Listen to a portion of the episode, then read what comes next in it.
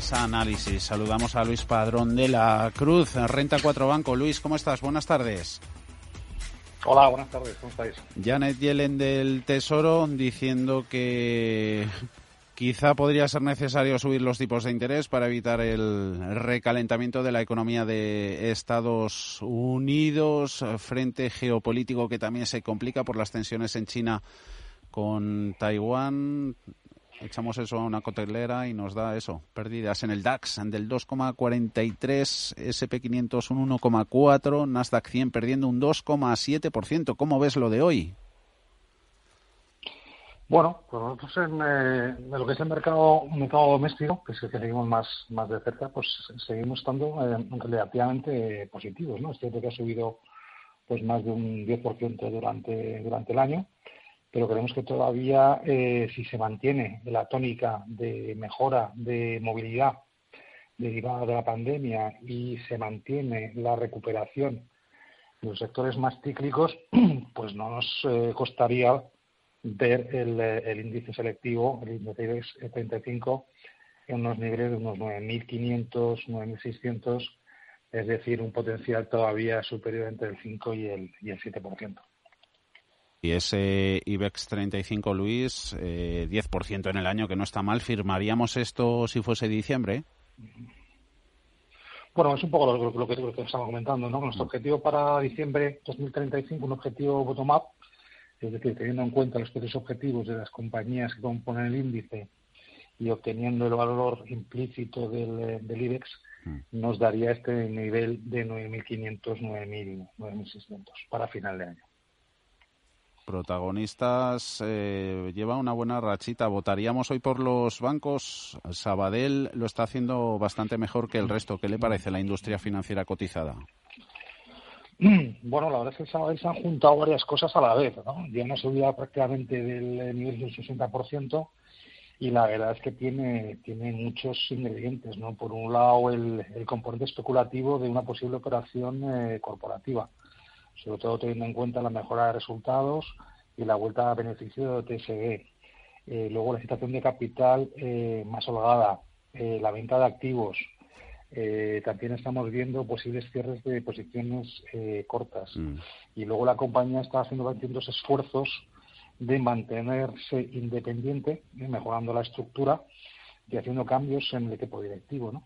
Si lo miramos por precio-valor contable, no está especialmente cara. Si lo miramos en precio-valor contable de 2021, estaríamos hablando de 0,2 frente a 0,6 de media de periodo. y, eh, y de momento, bueno, tenemos recomendación de mantener y un objetivo de 0,40. Respecto al sector en general, pues bueno, pues la verdad es que las, las recientes subidas eh, nos obligan a ser un poquito más, eh, más cautos. Nos gustaría más entrar a niveles algo más, más abajo. Eh, creemos que la idea de que, los riesgos vamos a ver un año de, menos a más en cuanto a visibilidad de resultados, con potencial mejora de resultados eh, a medida que vaya avanzando el año, sí, eh, sí, solo sí, eso es importante, se confirma el escenario de recuperación económica. En positivo Sabadell gana un 2,7%, 0,3 se deja BVA 4,65. Santander sufre un poquito más, eh, pierde casi un 1,7 en los 3 euros con 14. El rojo a la cabeza de las pérdidas en renovables, Siemens Gamesa un 6,5, Solaria un 5,35. Hoy con ese rally de compañías verdes llamando a la puerta para debutar en el mercado, primera en la frente con Ecoener. ¿Qué le parece a la industria? Bueno, a nosotros la industria nos gusta, nos gusta desde el punto de vista industrial. Consideramos que el eh, potencial de crecimiento, insisto, desde el punto de vista industrial sigue siendo muy, muy importante. La descarbonización es una realidad, está ahí. La necesidad de cambiar de energías también está ahí y lo que está realmente pidiendo el mercado son eh, valoraciones eh, razonables o más razonables y sobre todo yo creo que también un poco visibilidad de, resultados. no Hay mucha compañía pequeñita mm. que todavía tiene tamaño reducido, que todavía no genera suficiente nivel de caja, que tiene compromisos de inversión eh, realmente fuertes y eso unido pues bueno a un sobrecomportamiento de, de, los valores durante este finales finales barra principios de este año 2021 yo creo que el sector está un poco buscando niveles un poco de consolidación, pero en general es un sector que nos gusta, un sector en el que hay que estar y un sector que yo creo que nos puede dar alegrías en el medio y largo plazo. Alegrías también nos puede dar Inditex, rozando máximos, buscando nuevas líneas de, negocio. Mm. Ahí en cosméticos está en los 30 euros clavada. Sí, sí, la verdad es que nos, nos ha sorprendido la, noticia, la entrada en, el, en la parte del negocio de cosméticos.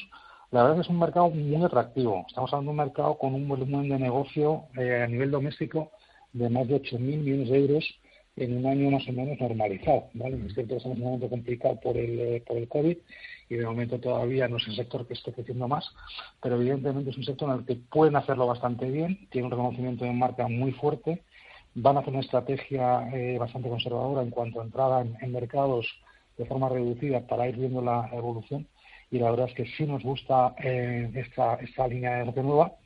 Lo que pasa es que por, la evaluación empezamos a ver un poco ajustada mm. en los niveles actuales. Mm.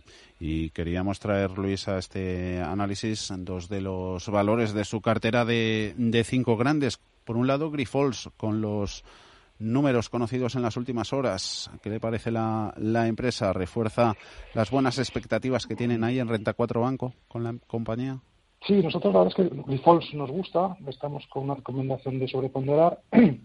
Los resultados es cierto que no han sido resultados eh, relativamente flojos a nivel de, ventas y de, resultado operativo, algo que por otro lado se esperaba, se estaba, se juntando ya que el tema del tipo de cambio y eh, el acceso a, la materia prima eh, ha penalizado estos resultados, pero creemos que insistir que esto ya está bastante descontado que vamos a, ver recuperación de los volúmenes de, plasma y tendríamos empezar a ver trimestres de mejora de cara a los próximos, al, próximo resto del, año, ¿no? con lo cual seguimos, seguimos positivos con el valor. Y positivos también petroleras, Repsol, hoy entre las mejores de nuevo.